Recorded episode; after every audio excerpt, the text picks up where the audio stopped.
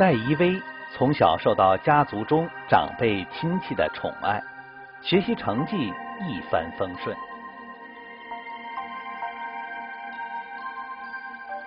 考大学、找工作都是人家来找他，运气真是太好了。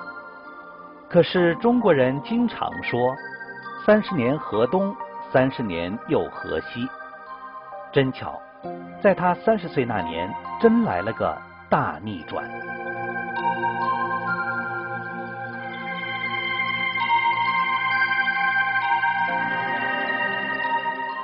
亲爱的观众朋友，大家好，又到了《戏语人生》节目时间了。中国人有一句话说：“人生都是三节草。”三穷三富过到老，用来形容人的一生没有一帆风顺的，有起有落，有悲欢有离合，有高兴也有不如意的时候。那回想起来，人一生呢还真是这样。我们今天节目呢为您介绍一位可爱的嘉宾戴一薇女士。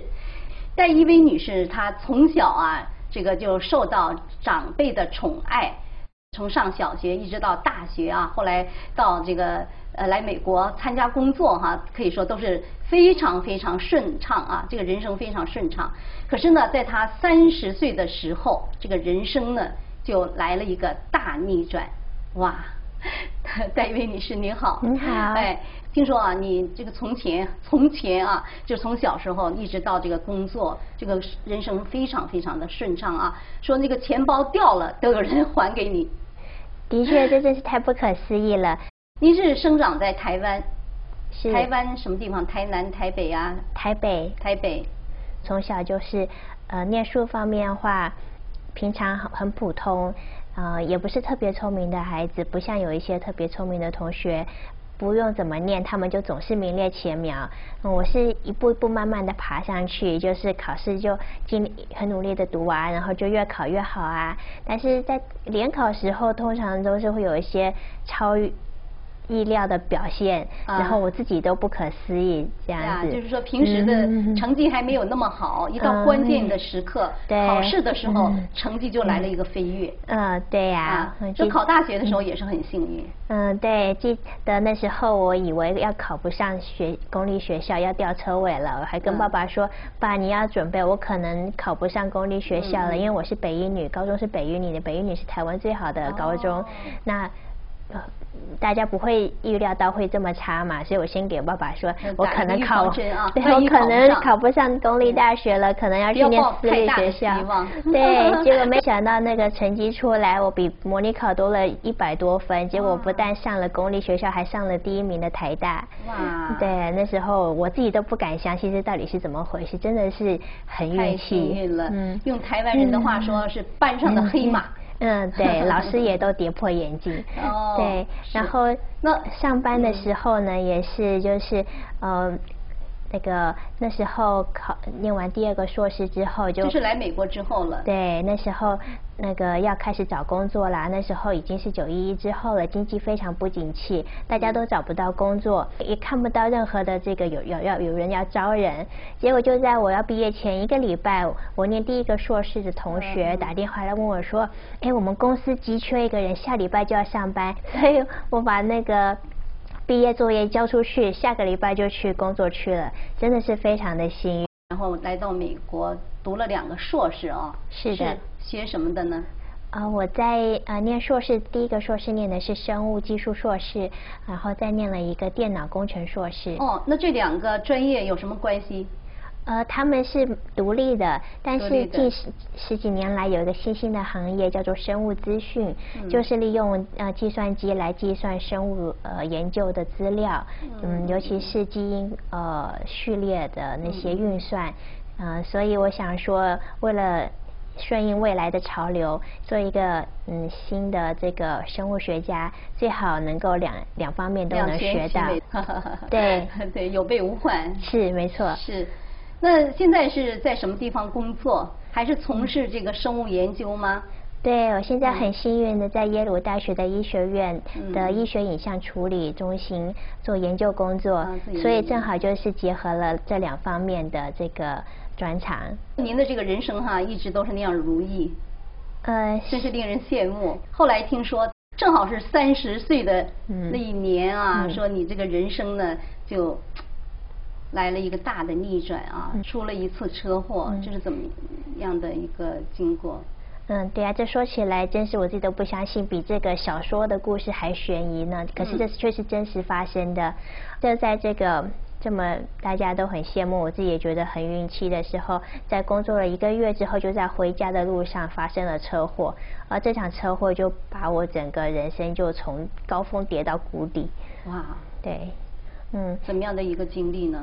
嗯，就是在高速公路的入口处，那个因为它的设计不太好，所以在进入高速公路的夹道必须要呃有一个转一个弯，然后所以我后面的车子没有看到我还没有呃汇入车流，他以为前面没有车了，就用全力的冲上高速公路，结果就撞上我了，然后所以我就那个。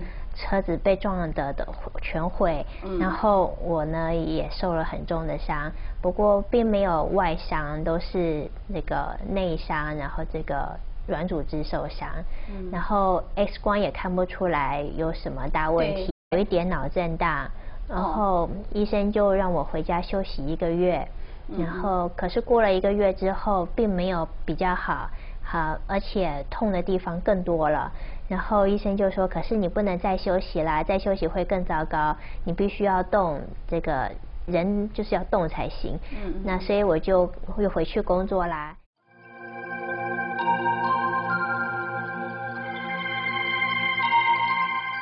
但是那医生他的诊断是怎么样呢？呃呃，就是挫伤软组织，软组织挫伤，软组织受伤，挫伤，对。”对，所以需要一个时间的恢复的过程。对，医生就是说只有时间，然后靠自己好，这个他也没有办法。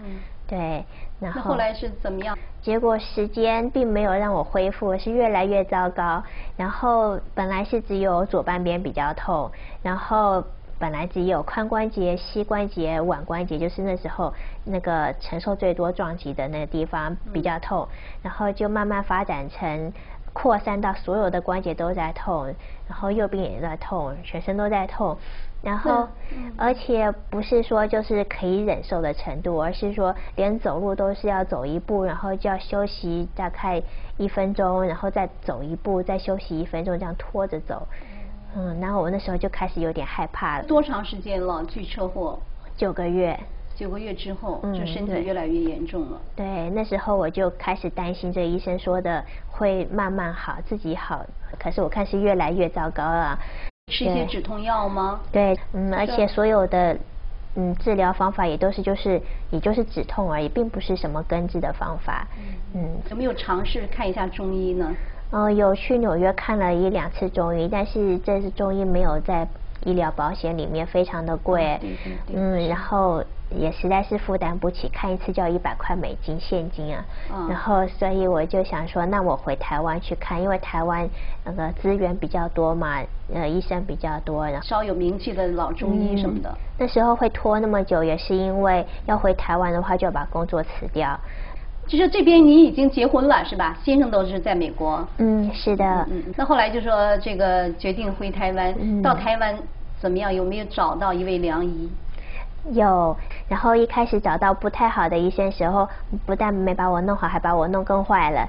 然后，然后多方的打听啊，多方的尝试，我都快要放弃了。终于找到这个很好的医生，他看到我也不问问题，就把我的手拿起来，开始一个关节一个关节摸，然后摸完就搬一搬，然后就把全身的关节都摸了一遍，搬了一遍。然后他搬完以后，我就哪里都不痛了。这到底是怎么回事？他告诉我，你的关节每个都错位了，所以你才会痛。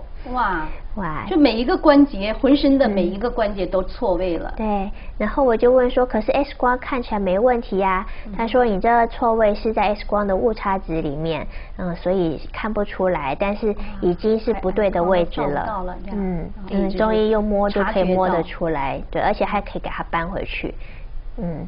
那不是很好，就是每个关节都错位，这个人怎么样生，怎么样这个生活啊，真是不可思议。那后来说医生给您这个关节都搬回去之后，这这怎么样好了吗？很不幸的是，医生说你来太晚了，已经变成旧伤了，就很难好了。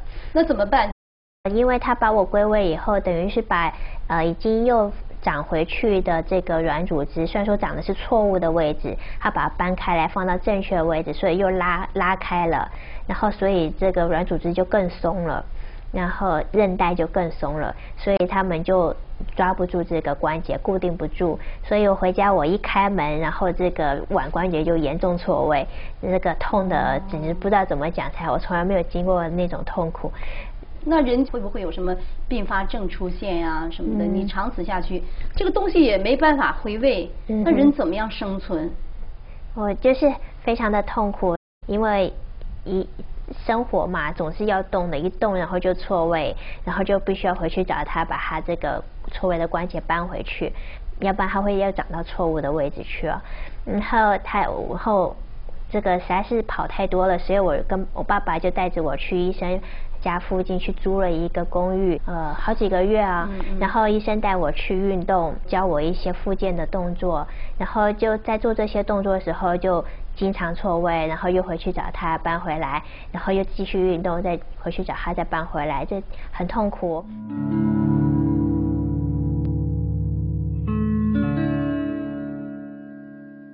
关节错位造成疼痛及发炎和韧带受伤，无法固定关节，一使用关节就又错位。他门不能开，衣服不能自己穿，连碗也不能端了。更糟的还在后面，慢慢神经方面的后遗症出现了，使他感到自己完全废掉了。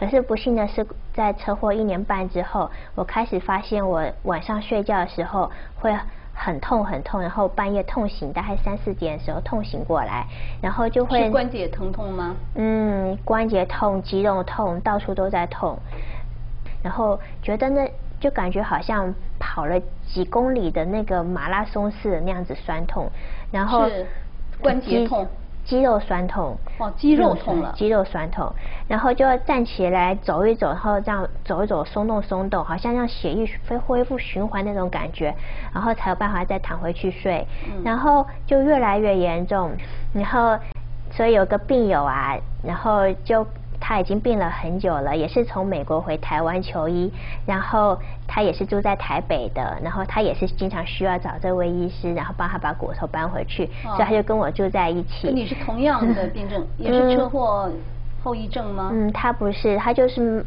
慢慢的就开始有这个问题了，哦然后他就告诉他就告诉我，那个他终于在过看了十五年医生以后，终于有一个医生告诉他他是得的是什么病，然后他说这个我得了一个叫纤维肌痛症的病，然后症状呢就是全身肌肉痛，然后尤其是有几个点，有几个特征啊，然后在身体的这个肩后面啊，还有几个这个节点会痛，嗯。然后然后然后我就我就发现说，哎，怎么你说的症状我都有啊？然后很不幸的是，这个病目前还没有办法治。听说这个纤维肌痛症嗯在美国就有有嗯四百万人，对是那时候疑难病症啊。对呀、我们大家都没有听过这个病。对，那后来你怎么样？就得了这个病之后，嗯有去再继续看那位医生吗？然后，所以我就这位病人就介绍我给那个给他诊断的那位医生，是在台北的荣民总医院，这是台湾最好的教学医院之一。因为这个目前全世界都还没有发现那个治疗的方法，连他的病因都还不清楚，他的治病机转还不清楚，所以没有办法治疗。但是很多医生都是在做研究。那这位医生他已经研究了十年了，然后还就嗯还不是很久。对 就就在就在发展的阶段，嗯。然后所以我就去找这位医生，然后拜托他让我当他的实验猪，然后嗯，他那个之前不是已经很有经验，那个胃病友都已经病了十五年了。对嗯他嗯。他病了十五年才终于找到一个医生告诉他他是什么病，那后来嗯。治疗方面怎么样？治疗方面，然后嗯。他他的疗程需要住院两个月，然后他就让我嗯参加他的计划，然后我也住进医院，然后跟其他的病友一起，有五个，我们那一批一批有五个人，然后一起治疗，都是这个纤维肌痛症。哦，做一个试验吧。对对，嗯，对。那那后来呢？很不幸的是，两个月的疗程过去了以后，我并没有康复，也没有比较好，而是还是继续的，继续的在这个越来越严重。那那个关节呢？嗯，那个在在这个纤维肌痛症开始发生了以后，那些关节痛变得不是问题了。这个纤维肌痛症反而是真正让我废掉了的。那可是你关节可以活动吗？嗯，还是不行。可是跟那个。所以还是松的，雪上又加霜，没错，而且这个雪比那个之前的简直是糟糕了一百倍、一千倍、一万倍。嗯，因为这个是中枢神经失调，还有痛觉神经失调。那痛觉神经失调嘛，就是全身只要有痛觉神经纤维的地方啊，那个都感觉到痛。我看了一篇文章说，这个纤维肌痛症啊，用医生的话说，研究说这个病到目前为止，他研出研究不出这个病因啊，有可能说这个是就是病人他是一种把本身的那个那个疼痛放大的那种疼痛。那至于说，因为你说他最后他这个纤维肌痛症，还有这个关节，呃，这个不能恢复原位啊，这样的一个身体，后来怎么样？等一下呢，我们休息一会儿，一位女士呢再告诉我们。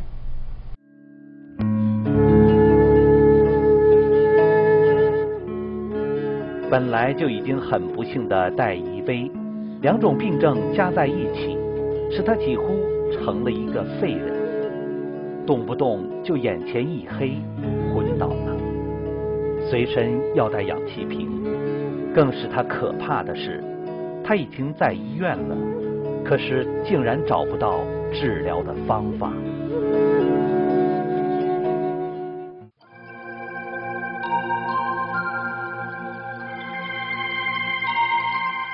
继续回到《细雨人生》节目的现场，继续由戴一薇女士呢给我们讲述她这个。不幸的这个经历，不幸的这个故事哈。那说这个关节错位，然后再加上这个纤维肌痛症，没有一个有效的治疗的方法，这个两种病症都是这样。嗯，对，这纤维肌痛症嘛，它就是呃痛觉神经失调、中枢神经失调，所以就造成了这个基本的生活的都没有办法控制。譬如说一个人最普通的呼吸呀。体温调节啊，血糖调节啊，都全部混乱了，所以我动不动就会昏倒。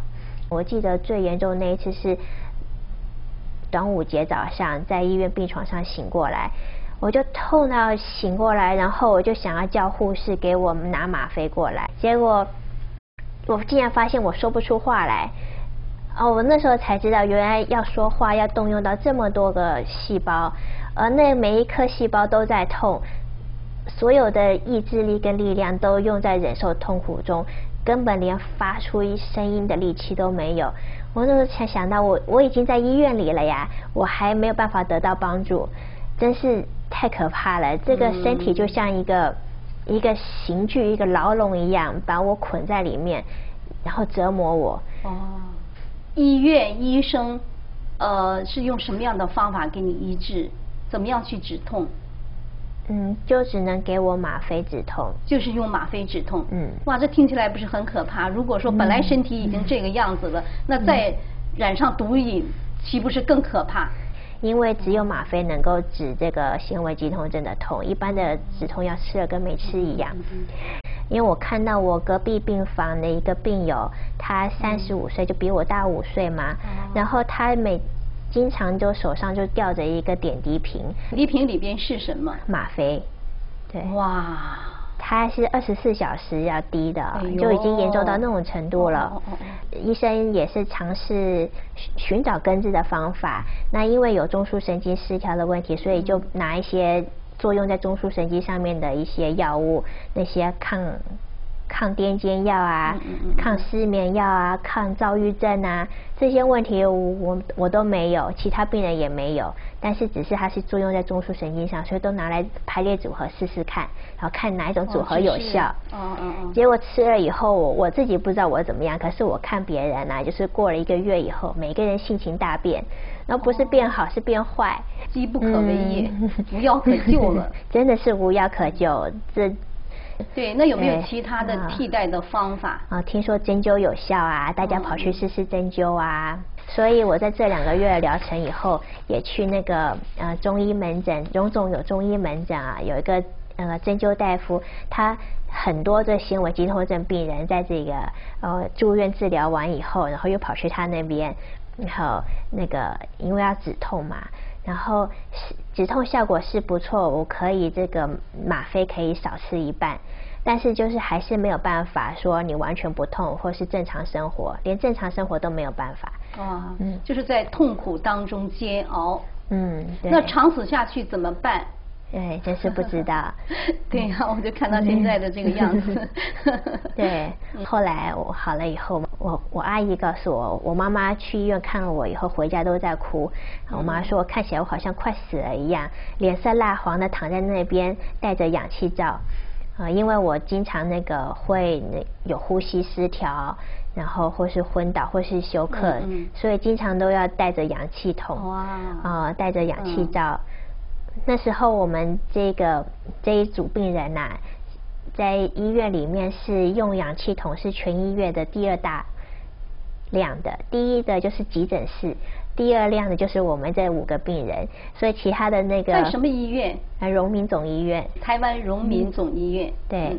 那怎么办呢？就说长此下去，这样的身体怎么办？等于回台湾这段时间，就身体啊，这个开始的时候好像说给您归位了，有一点成绩，然后一活动又脱又这个错位，然后之后呢又发展成了这个神经方面的问题开始出现了，对对对，然后还是没有办法治的，就说病情越来越严重，嗯对，嗯而且无医可治，那怎么办呢？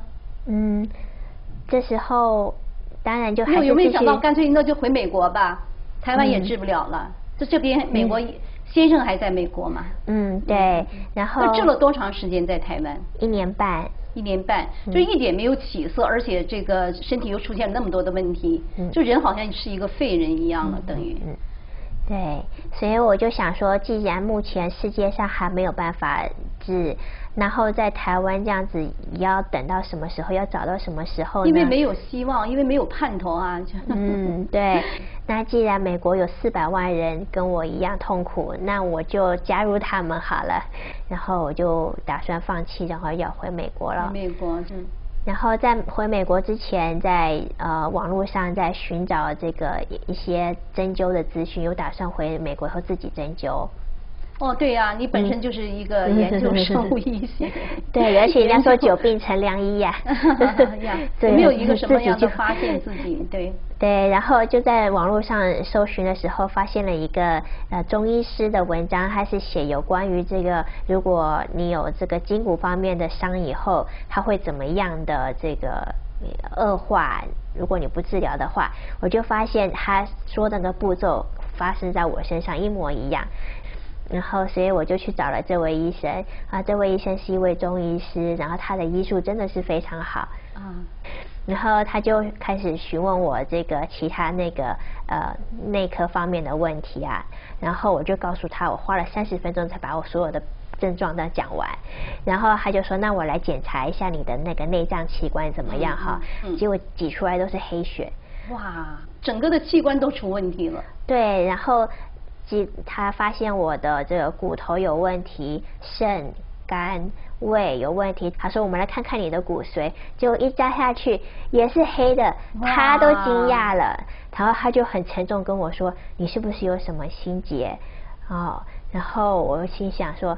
怎么没有心这这可是这实在是 这样一个身体，嗯，这怎么会这么倒霉？本来怎么好像对，怎么就就这样子就风云变色，连一个招呼都没打？是天有不测风云啊！对对，然后他说你这个很严重了，你回美国也没有人能救你。那怎么办？医生有没有给你一个什么样的忠告呢？嗯，你自己救自己吧。医生的忠告说自己救自己吧。怎么样去救自己？到目前为止，纤维肌痛症在医学上还是一个大难题啊！前面你有讲过，说在美国目前还是有三四百万这样的人在这个痛苦的这个病魔当中在煎熬着，而且呢，您的那个关节错位啊，这个在医学上中西医也是解决不了的，就是一直在这种痛苦当中，可以说你已经是 九死一生了，可以就是说病入膏肓了这样的一个情况。那么今天节目的时间到了，下期节目呢再继续告诉我们的观众朋友，接下来在你身上发生了怎样的事情，你这个。病啊，这个纤维肌痛症是如何恢复的？还有你这些关节是怎么样恢复原位啊？呃，到现在这样一个健康的身体。下期节目时间呢，观众朋友您千万不要忘记收看。我们下次节目时间再见。